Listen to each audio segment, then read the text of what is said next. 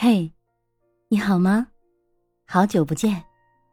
前段时间给自己定了个目标，夏天到了，要减肥了。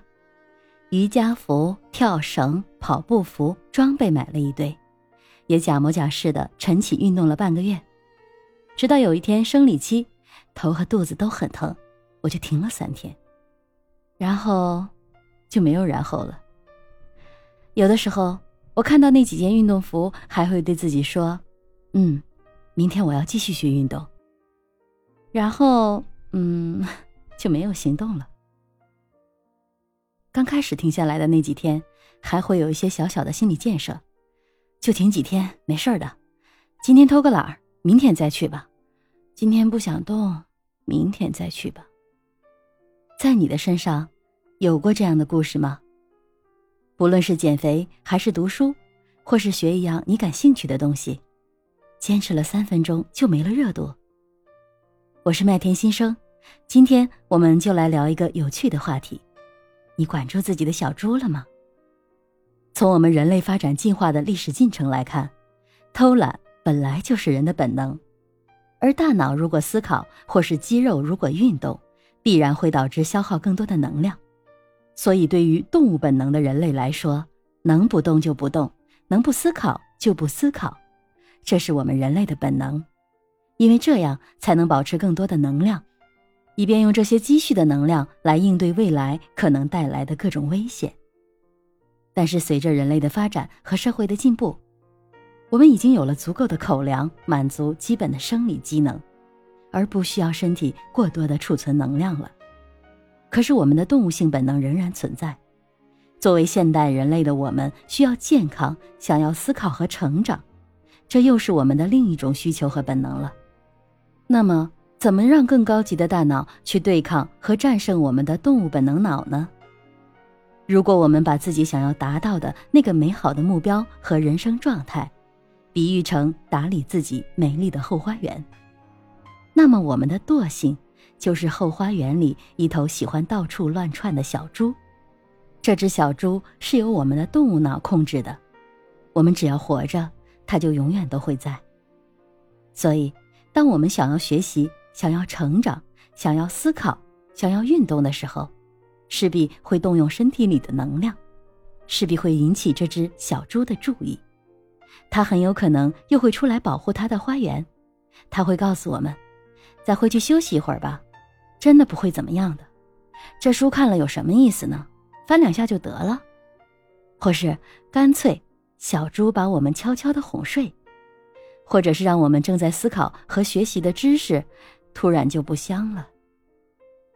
每个人的小猪都是与生俱来的，当惰性跑出来的时候，我们是否有注意到，它又在我们的花园里乱窜了？甚至有时候，它会拱坏我们想种在花园里的花花草草呢。那么，我们任由这只淘气的小猪在我们的花园里随意践踏我们美好的生活吗？怎么管好自己的小猪？首先，发现小猪。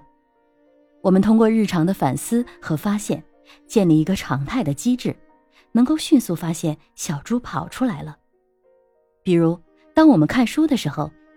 我们的大脑开始不能专注的时候，可能他会告诉我：“今天已经看了三页了，差不多就行了。”或者是“累了，刷刷手机吧，就一会儿。”这样的念头产生时，我们是不是该警醒了？哎，我的小猪出现了。所有解决问题的源头都是先发现问题，所以我们可以试着总结一些。我们小猪出来的时候，大脑的那些情绪和念头，把它们写出来，也提示自己，这些念头出来的时候，我们的小猪可已经来了哟。当然，我们的小猪也有可能是听到别人不同意见的不耐烦，别人指出自己不足时的逃避，甚至和别人交谈时他不认同我们观点的那种愤怒和焦虑等等。每个人的小猪产生的时间和地点、原因都不一样，我们可以把这些小猪分类的记录下来，再慢慢总结自己的小猪出现时候的模式，最好找到征兆，这样就更容易发现它们什么时候跑出来了。第二步，把小猪关到笼子里。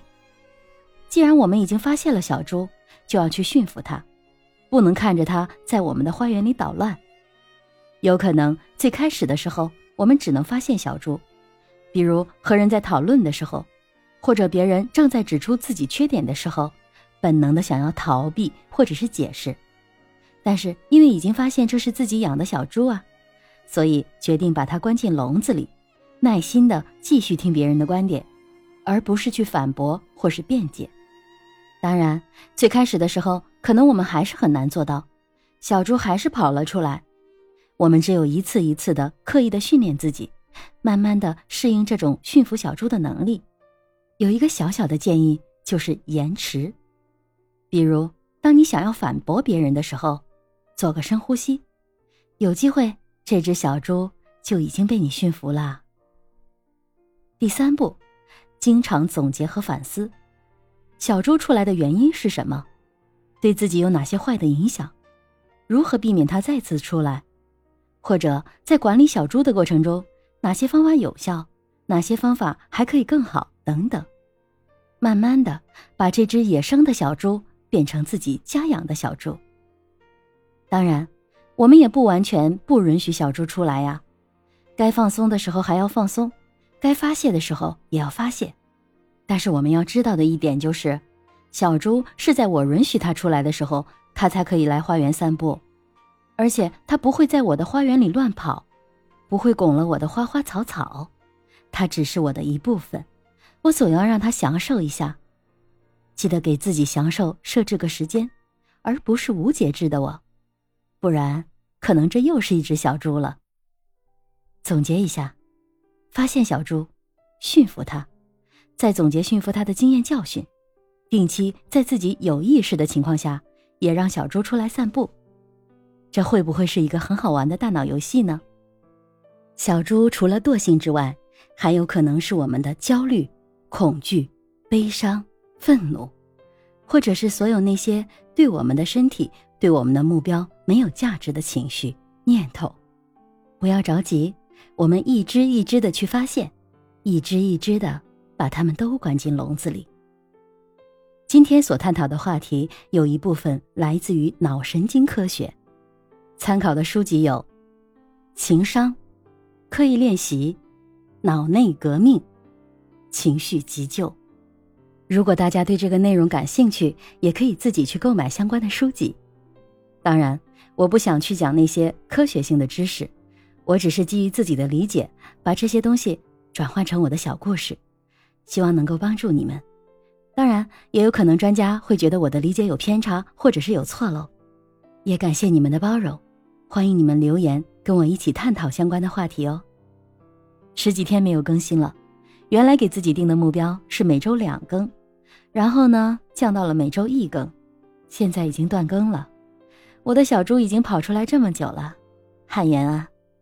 感谢每个订阅的小伙伴们，由于你们的存在，我还勉强的把我小猪关进了笼子里。希望我的这个小猪的故事带给你一些启发。你的小猪都是什么行为或是念头呢？留言给我吧。我是麦田新生，关注我，收听更多的成长话题哦。